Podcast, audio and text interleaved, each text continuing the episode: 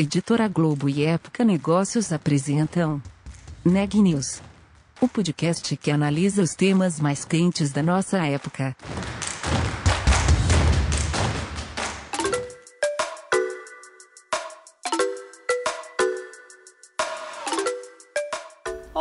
Eu sou Ana Carolina Nunes, da Época Negócios, e você está ouvindo mais um Neg News, nossa série de podcasts sobre os impactos da pandemia do novo coronavírus nos mais diferentes negócios. Nesta semana, o Neg News fala sobre o futuro do trabalho.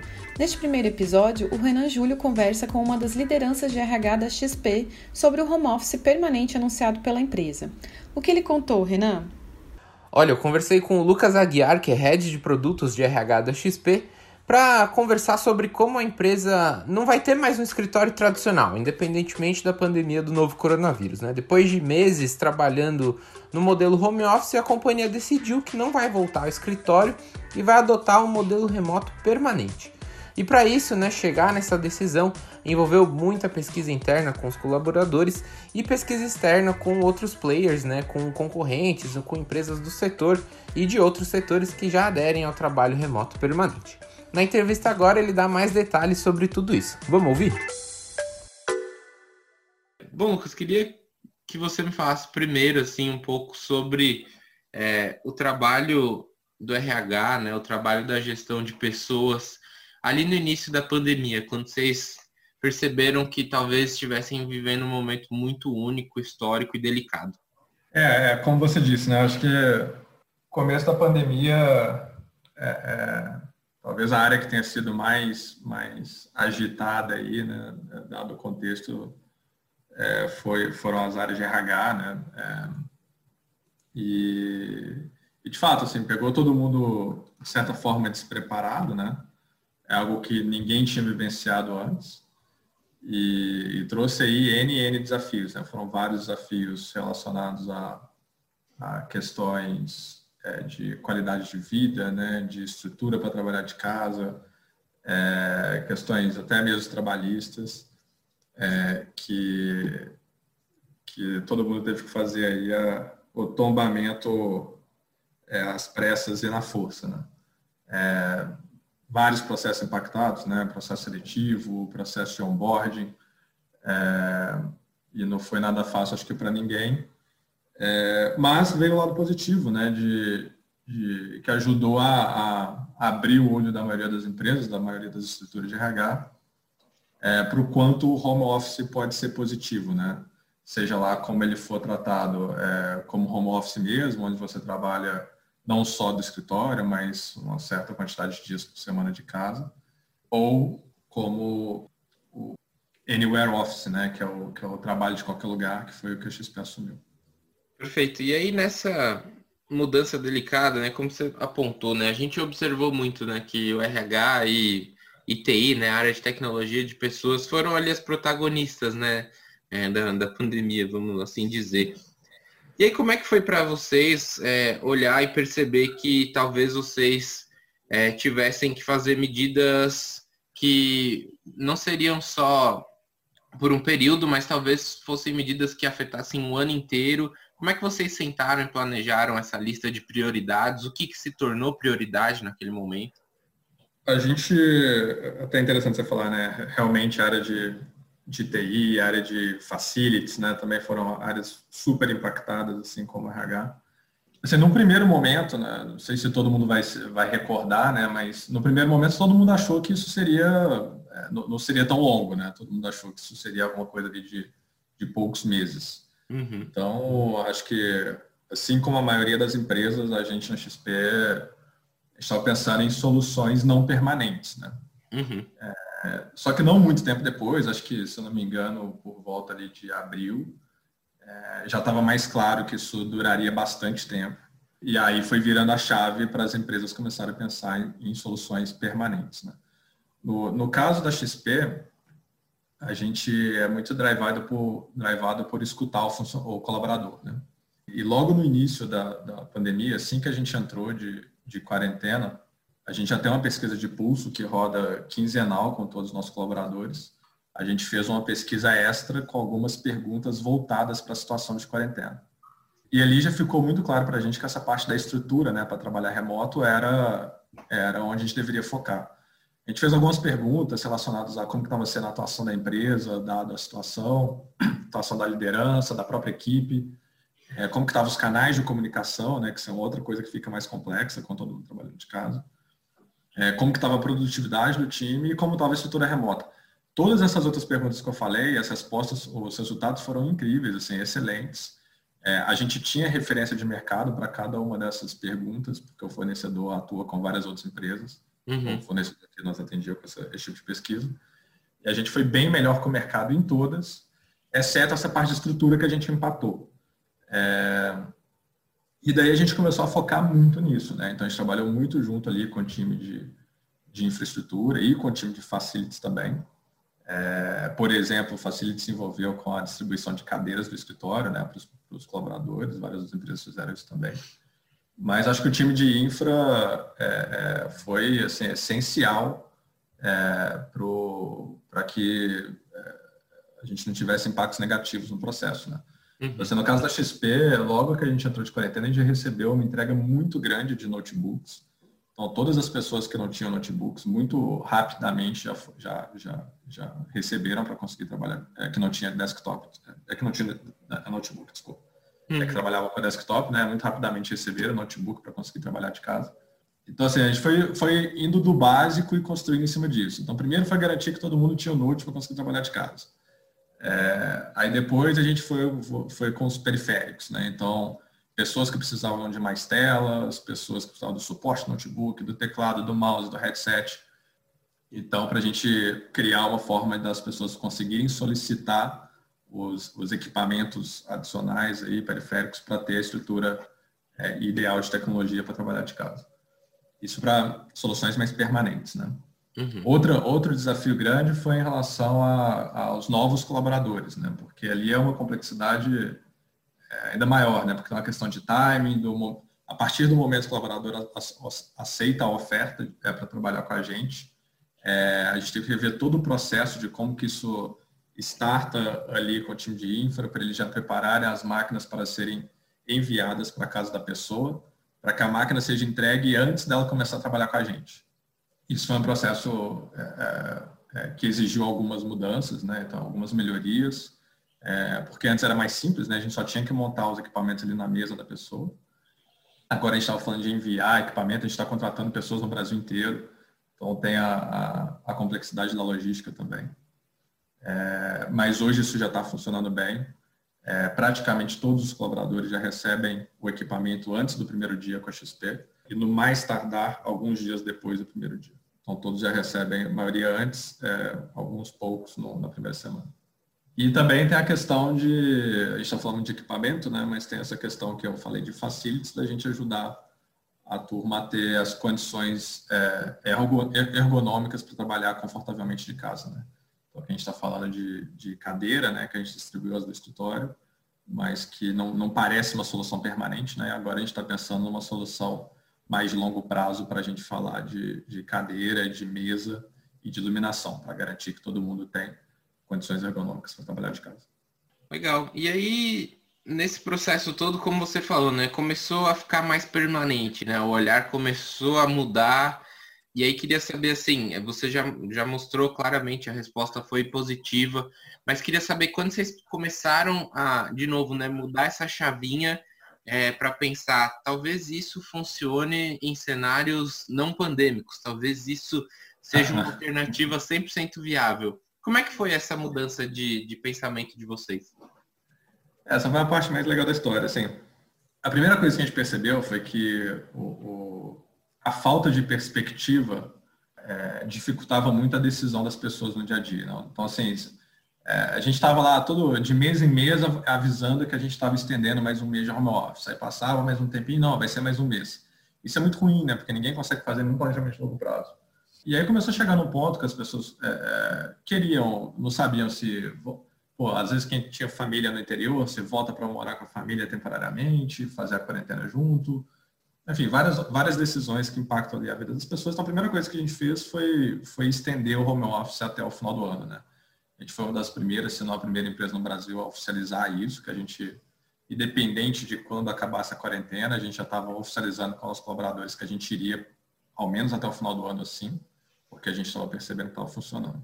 E como que a gente percebeu que estava funcionando? A gente, a gente buscou é, é, duas questões, tá? Primeiro, se, se as pessoas estavam é, lidando bem né, com, com, com esse modelo e se a produtividade estava minimamente se mantendo.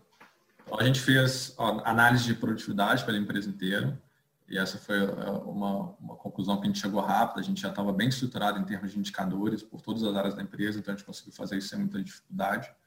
Então, no curto espaço de tempo, a gente chegou à conclusão que é, é, praticamente todas as áreas da empresa é, é ou mantinham produtividade ou até mesmo melhoraram a produtividade com Nossa. esse modelo. É, e a gente também, é, a gente começou a fazer alguns estudos para ver pós-quarentena, né, como que a gente voltaria. Ah, já que o home office está funcionando, vamos, vamos oficializar isso por, por, por, um percentual do tempo de, de cada pessoa na empresa, de poder trabalhar de casa. É, e a gente fez uma pesquisa que a gente perguntou a, a preferência das pessoas, se era de trabalhar é, do escritório, de casa, ou se tanto faz. É, e se comparado a trabalhar full time no escritório, qual é a frequência de, de home office que elas se enxergavam girando igual ao maior valor para a empresa. E aí, para a primeira pergunta da preferência de onde queria trabalhar, a gente viu que só 36% das pessoas, de fato, preferiam o escritório. E que dessas 36%, na segunda pergunta, só 5% é, responderam que, que, não, que é, é, não se enxergavam tipo, gerando o menor, o igual ou maior valor para a empresa é uhum. trabalhando pelo menos um dia por semana do escritório. Só 5% responderam zero dias. É, e nessa segunda pergunta, quando a gente viu a média da empresa, tipo, é, a média seria mais da metade da semana trabalhando de casa, é, sem diminuir a geração de valor da empresa. Então, as pessoas estavam nos dizendo né, que, é, para a maioria delas, ou tanto faz, ou que preferiam trabalhar de casa, é, e nos dizendo que para maioria delas, elas se enxergavam é, entregando igual ou maior valor para a empresa, trabalhando é, é, mais da metade da semana de casa, né? Então, isso chamou muito nossa atenção. A gente falou assim, poxa, tem, um, tem um, um, sinal aí, né, que as pessoas estão nos contando, né? E apesar da gente saber que, que é, ter, ter o home office cada vez mais presente na nossa vida traria alguns desafios, né, do tipo a gente percebeu nessas pesquisas também que é, prática de exercício físico, por exemplo, a maioria das pessoas tinha diminuído na quarentena. Uhum. Mas aí também a gente tem que conseguir separar as coisas, né? Porque muita coisa se mistura com a situação de quarentena, né? A situação de pandemia. Claro. É, mas outras situações também que não, que não eram simples, estão relacionadas à quarentena. Então, por exemplo, com esse modelo, é, a gente percebeu nas pesquisas que é, é, 55% das pessoas indicaram que a carga de trabalho aumentou. É, então a gente foi ligando alguns pontos de atenção, né? a gente sabia que a gente teria alguns desafios, mas a gente tinha alguns sinais muito positivos. Né? Então, por exemplo, apesar da carga de trabalho ter aumentado, o nível de estresse caiu. É, a gente tem várias hipóteses para isso, né? o fato de estar de casa, não ter que pegar trânsito, estar mais próximo da família, é, é, enfim, tem uma série de situações aí que, que contribuem para isso. E a nossa nota de engajamento, que a gente mede com o indicador que é o, o Employee Net Promoter Score, que é o, é o NPS aplicado dentro de casa, né, quanto que as pessoas recomendam a, a XP como um bom lugar para trabalhar, ele estava aumentando no período uhum. da quarentena. Mês a mês só aumentando. Então a gente viu ali um potencial enorme de ganho de qualidade de vida para os colaboradores, é, sem perder produtividade para a empresa, e a gente sabia que tinha alguns desafios para fazer isso funcionar, mas a gente resolveu se desafiar. A gente falou assim, poxa, e se a gente conseguisse endereçar todos esses pontos negativos, né, esses, esses, esses, essas dificuldades do, desse modelo, é, e aproveitar só esses pontos positivos, né, no extremo. Né, e qual que é o extremo? Pô, é, vamos trabalhar de qualquer lugar. É, seria 100% remoto. Uhum. Né? Vamos, vamos nos desafiar para o extremo é, e ver se a gente consegue contornar negativo e ficar só com positivo. E, e, então foi nesse momento, entendeu, que a gente tomou essa decisão de, de pensar de forma de longo prazo, de forma permanente. E aí, enfim, entra um novo desafio que eu acho que é mudança de paradigma, né? Como é que vocês pensaram, como é que vocês estruturaram esse 100% remote, esse Anywhere Office, como vocês chamam? É, tá, de novo escutando o colaborador, né? Então a primeira coisa que a gente fez, a gente falou assim, poxa, é, quais são esses, esses, esses, esses desafios de implementar o um modelo, né? Então a gente elencou lá é, nove pontos, tá? Então, por exemplo, como que a gente vai manter ou melhorar o sentimento de pertencimento não estando todo dia no escritório? É, ou como que a gente vai manter ou melhorar equilíbrio de vida e trabalho? É, colaboração entre, entre colaboradores, interação social. Então, assim, a gente, foi, a gente elencou ali nove pontos que a gente sabia com base em pesquisas externas e internas nossas, que eram relevantes é, é, para fazer esse modelo funcionar. A gente fez uma pesquisa aberta com todos os colaboradores para levantar ideias de como contornar isso. Então, a gente tinha uma pergunta aberta para cada um desses nove pontos. A gente fez com a empresa inteira. A gente teve é, muitas respostas, foram centenas de respostas. É, somando todas as palavras das respostas, dá um livro de mais de 700 páginas. A gente fez essa conta. A gente, a gente é, é, consumiu isso tudo em, em 48 horas. A gente categorizou essas respostas e fizemos algumas análises de Pareto para ver é, o que mais foi citado. E aquelas respostas que foram únicas, né, aquelas grandes ideias, a gente deixou é, em, é, é, é, em, separado também para a gente, a gente tratar de forma mais especial. A gente juntou os insights que vieram nessa pergunta com alguns insights que a gente coletou fazendo benchmark com empresas que já trabalhavam nesse modelo há mais tempo, até antes da quarentena. Né? Perfeito. E, e aí todas essas ideias, quando a gente, a gente jogou ali num, num painel digital, a gente viu que, que algumas delas tinham, tinham pontos semelhantes que aconteciam em, em, em momentos diferentes da jornada do colaborador. É, algumas estavam mais relacionadas a cliente, outras mais relacionadas é, é, é, a candidato, por exemplo, outras mais relacionadas a colaborador mesmo. E, e daí a gente teve essa ideia, a gente falou assim, poxa, vamos, vamos começar a organizar isso de forma mais lógica, é, e quem sabe a gente não consegue contar uma história para a turma do, de, de, todas essas ideias que a gente coletou. E aí isso casou muito com o dificultador que a gente tinha de, na hora de pegar a opinião das pessoas sobre esse novo modelo, porque qualquer pergunta que a gente fizesse é, é, de, pô, você gostaria de trabalhar dessa forma para sempre, né? É, estaria muito enviesada pela situação atual, que era a situação de pandemia. Exato. Né? E não só a situação de pandemia, as soluções que eles estavam recebendo para trabalhar nesse modelo eram soluções temporárias, né? Uhum. A gente não a gente não estava dando soluções de longo prazo, soluções permanentes, porque a gente achou que a gente ia voltar, né? Acho que todas as empresas estavam na mesma. Então, assim, o, o ficar permanentemente de home office não significava pegar a situação atual e, e jogar para o longo prazo. Seria alguma coisa super diferente. Desculpa, você falou Não, muda tudo, né? A, a, a forma como você se vê o trabalho. E aí foi essa, aí na hora que a gente levantou essas ideias, que veio esse estalo de tipo, poxa, tá aqui a sacada. A gente tem que tirar as pessoas da situação atual, levar elas para um futuro, né? Fazer elas sentirem o que, que seria esse futuro, isso que a gente está imaginando lá na frente. E aí sim perguntar para elas, pô, o que, que você prefere, isso ou o que você tinha antes? E aí veio a ideia da gente escrever isso num formato de história, no formato de livro, né? Então a gente pegou todas essas ideias que a gente coletou na pesquisa e em benchmarks, é, a gente organizou numa lógica de storytelling, né, em capítulos, em, em, storytelling, e a gente escreveu literalmente um livro, né? Isso aconteceu em uma semana e meia, tá? Foi um processo super intenso. E, e aí, ao fim do livro, o livro tinha muito essa intenção, né? Ao fim do livro, ele tinha uma pesquisa com uma série de perguntas, mas a principal de, dela era, no futuro, onde trabalharíamos como descrito no, no livro XP de qualquer lugar, qual a probabilidade de você indicar a XP Inc. como uma boa empresa para se trabalhar? E por que, que a gente perguntou isso? Porque a gente queria perguntar, é, comparar essa resposta com a que a gente tinha antes da pandemia, uhum. é, das nossas pesquisas que a gente já roda quinzenalmente.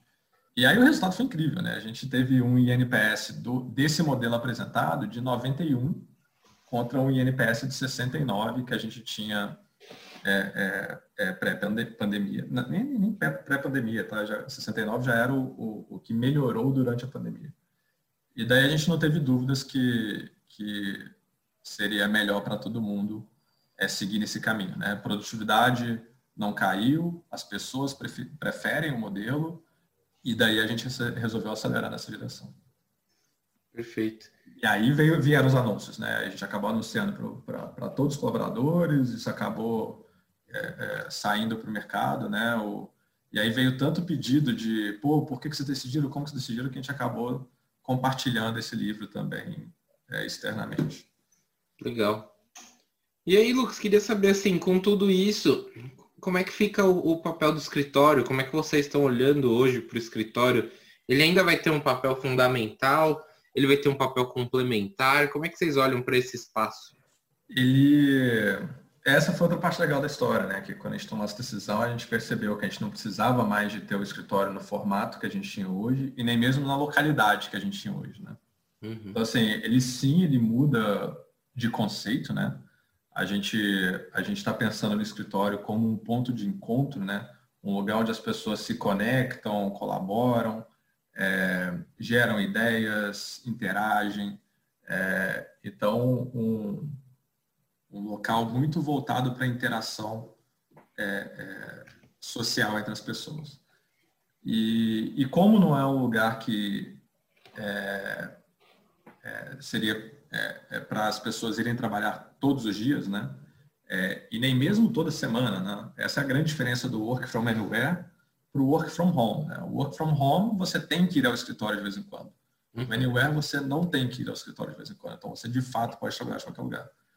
Então, nesse formato, a gente percebeu, poxa, a gente não precisa de ter mais o, o, o escritório concentrado aqui na região é, é, urbana né, de, de, de, São Paulo. É, a gente pode ter um escritório que, pensando em interação social, que está mais integrado ali com a natureza, é, que tem é, é, mais espaçoso, né, mais aberto, com um conceito completamente diferente. E, e ele está sendo é, projetado pensando nos tipos de atividades que aconteceriam lá. Então, que tipo de atividades são esses? Alguns exemplos. É, pô, o onboarding. O onboarding vai continuar sendo presencial, a gente acredita que isso é importante. Uhum. É, então, vai acontecer no escritório. É, é, que, a gente fala escritório, mas nem vai ter cara de escritório, né? Por isso que a gente está chamando de Vila XP. Então, vai acontecer na Vila XP é, treinamentos, é, reuniões com o cliente, se for, se for melhor para o cliente fazer lá, é, é, eventos, né? A gente vai ter auditório, às vezes off-site de time, né? Para o time se encontrar de tempos em tempos. É, enfim, é, são, to, são todas é, é, situações que envolvem essa interação social, social presencial das pessoas que a gente quer manter acontecendo de tempos em tempos.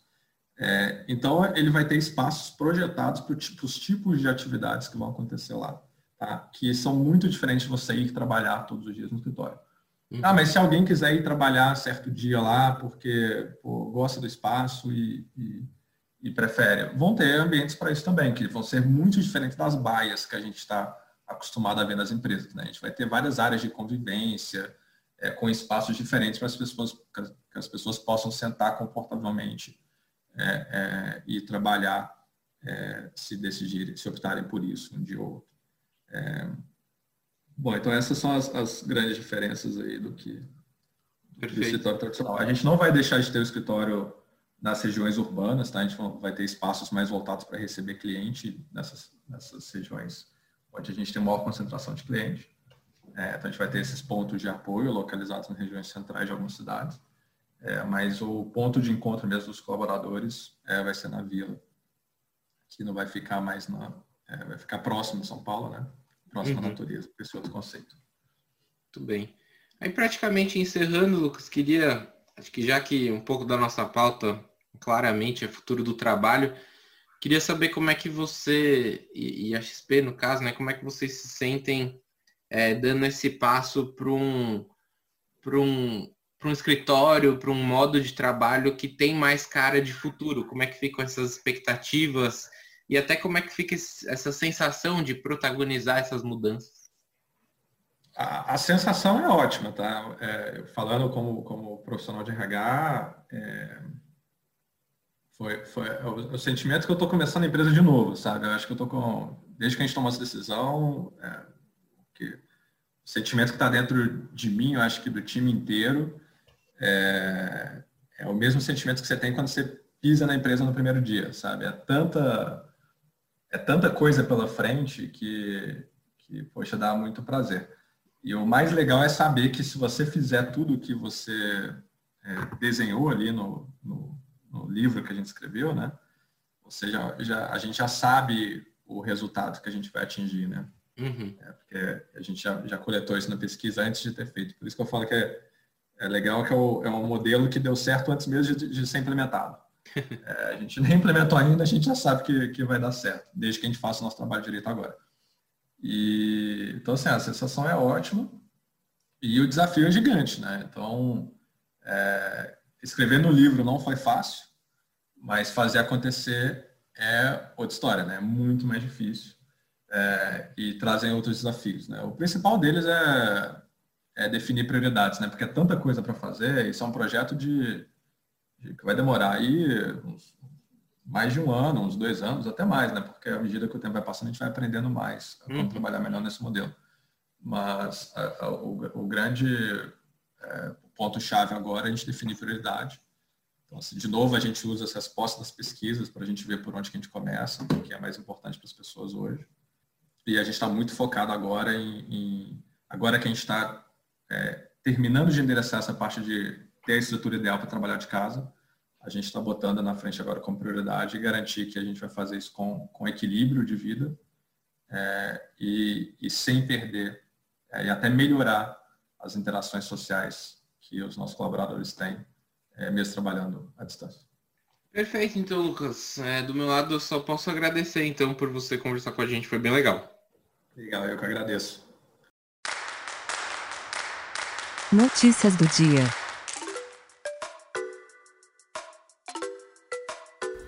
O Brasil deve começar a produzir em larga escala, já em dezembro, doses da vacina russa contra a Covid-19, a Sputnik V. O anúncio foi feito nesta segunda-feira em uma coletiva dos especialistas e autoridades russas. A farmacêutica responsável no Brasil é a União Química. Os russos informaram que já começaram a transferir tecnologia para os brasileiros, mas que leva alguns meses para preparar uma produção em larga escala. Índia, Coreia do Sul e China são outros três países que, ao lado do Brasil, vão começar a produção em larga escala da Sputnik V. Segundo o Instituto Gamaleya, desenvolvedor da vacina, a Sputnik V garante imunidade de até dois anos contra o novo coronavírus. A pandemia ameaça fechar o cinema mais antigo do mundo, o State Theatre, em operação desde 1897 e que fica na região rural do estado de Iowa, nos Estados Unidos. O cinema é reconhecido desde 2016 pelo Livro dos Recordes, o Guinness Book, como o cinema mais antigo do mundo a operar continuamente. O State Theatre sobreviveu à Grande Depressão dos anos 1930, a um incêndio que forçou o fechamento da sala durante alguns meses em 2010 e a chegada da Netflix, mas teme não sobreviver à pandemia. Enquanto isso, o grupo Friedley, dono do cinema, manteve o pagamento do salário dos funcionários, mesmo operando apenas às sextas-feiras e finais de semana. Na ausência de novos lançamentos, a tela do cinema da sala tem sido usada para transmitir eventos esportivos e filmes mais antigos. O espaço também é alugado para sessões privadas. O cinema tem ainda uma famosa máquina de pipoca, em funcionamento desde 1948. O último boletim divulgado pelo Conselho Nacional de Secretarias de Saúde registra 5.250.727 casos confirmados de Covid-19 e 154.176 óbitos, uma taxa de letalidade de 2,9%. O Neg News de hoje fica por aqui. Até amanhã!